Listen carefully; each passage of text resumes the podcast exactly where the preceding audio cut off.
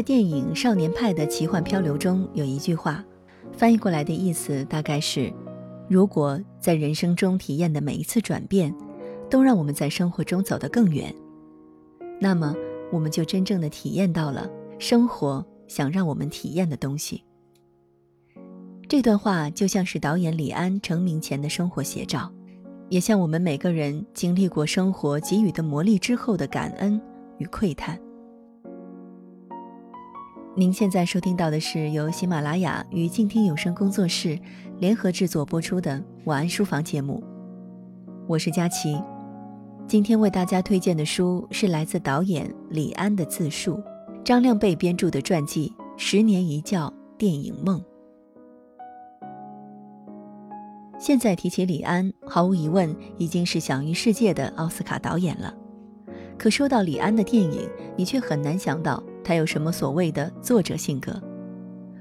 不管是在讲述小镇故事的《冰风暴》，还是展现美国南北战争历史的《与魔鬼共济》，甚至超级英雄电影《绿巨人》，好像不管什么样风格的电影，他也都能驾驭自如。可当人们戴着 3D 眼镜看着《少年派》中的奇幻特技时，或许很难有人想起，李安是纽约大学地师艺术学院走出来的。在柏林电影节扬名、拍艺术片起家的导演，那么他是如何在商贾云集的好莱坞被认可的？又是如何在奥斯卡中取得一席之地呢？在这本书中，李安也说到了他从无所事事的待业青年，到《卧虎藏龙》夺得奥斯卡最佳外语片的这如梦似幻的十年。说起这本书的书名，当然是出自杜牧的那句著名的。十年一觉扬州梦。或许对于李安来说，从推手到卧虎藏龙的这十年，恐怕真的只是赢得青楼薄幸名罢了。他正是用这些电影征服了好莱坞这座名流云集的名利场。就连这本书的编著者张亮贝女士，也把这本书的写作称为种树记。看来，推手拍摄前的这十年，对于李安来说，着实堪称蛰伏积蓄的十年。一九九零年，已经闲赋在家六年的李安，完成了推手和喜宴的剧本。他把他们送回故乡台湾，去参加台湾政府鼓励青年导演拍片的项目，出人意料地包揽了优秀剧作奖的前两名和六十万的奖金。可李安在书中却说。拍推手前，我简直到了山穷水尽的地步。当时银行存折里只剩四十三块钱美金。得了奖，要不要回来领？回去得花上一千美金的机票钱。那时台湾新闻局的负责人是谢慧娟，很清楚我们这些穷光蛋舍不得买机票回来领奖，于是申请专案帮我们。阔别十年，回台的我住在弟弟李岗家。领奖那天，还是他借给我西装领带，因为那时我连套像样的西装都没有。不过领奖之后，李安的情况并没有多大的改善。当时并不景气的台湾电影市场，也很少有人愿意投资这样的艺术电影。后来经人推荐，李安终于见到了自己的伯乐，当时台湾中影的掌门人徐立功。他对于李安的提携，一直到了后来的《卧虎藏龙》阶段。徐立功在看了剧本之后，答应给他一千两百万台币，完成电影《推手》的拍摄。于是李安回到美国，同样是辗转经人介绍，认识了他电影上的合伙人詹姆斯。这时的詹姆斯还是一家跟人共用一间办公室和一部电话的小制片公司负责人。也正是他们的合作，拍摄了后面李安所有了不起的电影。电影上映后，有人这样评价：推手的品相看起来无疑是简陋的，可以说难觅闪光之处，还因为资金的限制，很多想法无法付诸实践。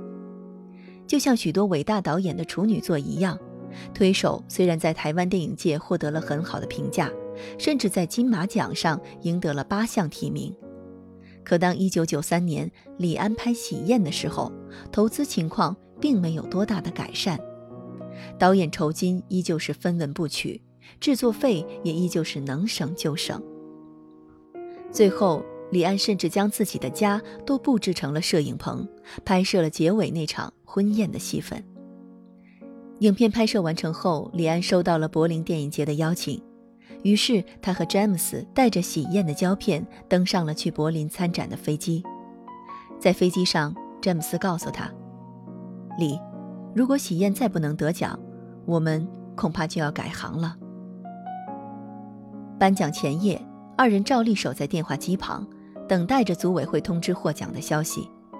指针已经指向了午夜时分。终于，詹姆斯站起来，失望地耸耸肩，回房间睡觉了。李安也半卧在电话旁，犹豫是否应该放弃。这时，电话铃声响了，喜宴和香魂女共同摘得了柏林金熊奖。多年以前，我曾在《意林》杂志上看过一篇文章，大体是讲李安在研究所毕业之后的生活，潦倒而不得志。甚至曾经数次想要改行，能够坚持下来，都是因为他的夫人。然而，在这本书当中，李安对于太太的感谢只是一笔带过。他说：“惠家对我最大的支持就是他自己独立生活，他没有要求我一定要出去上班。当然，他赚的钱不够用，因为研究员只是微薄的基本薪水。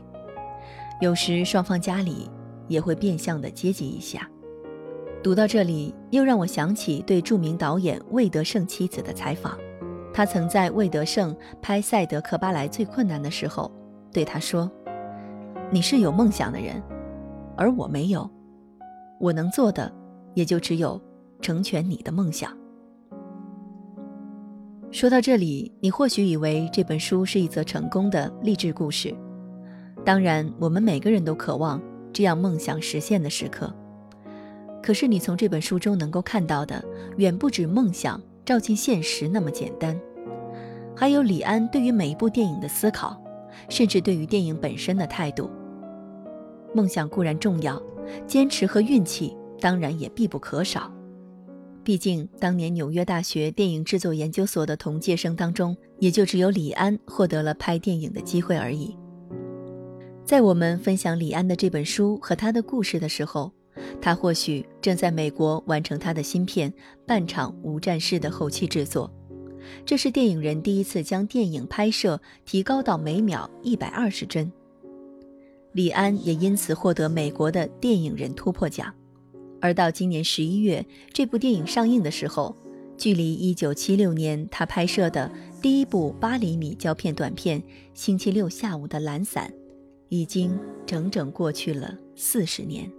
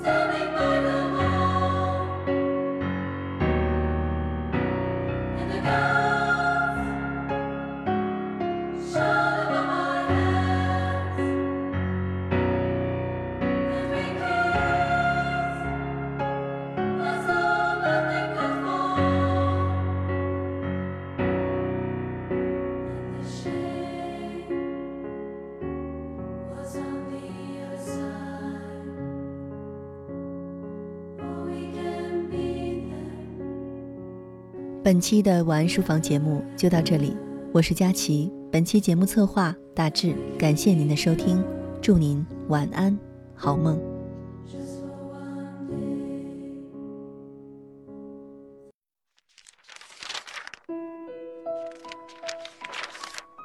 你读一本书大概要多久？我读一本书大概需要一个星期吧。嗯，差不多三四天吧。他小的时候读书快，一晚上就能读完一本书。哎，我呀，真的是还真挺久没有看书了。平时工作真的太忙，应酬太多，晚上回家也没有什么时间去看书。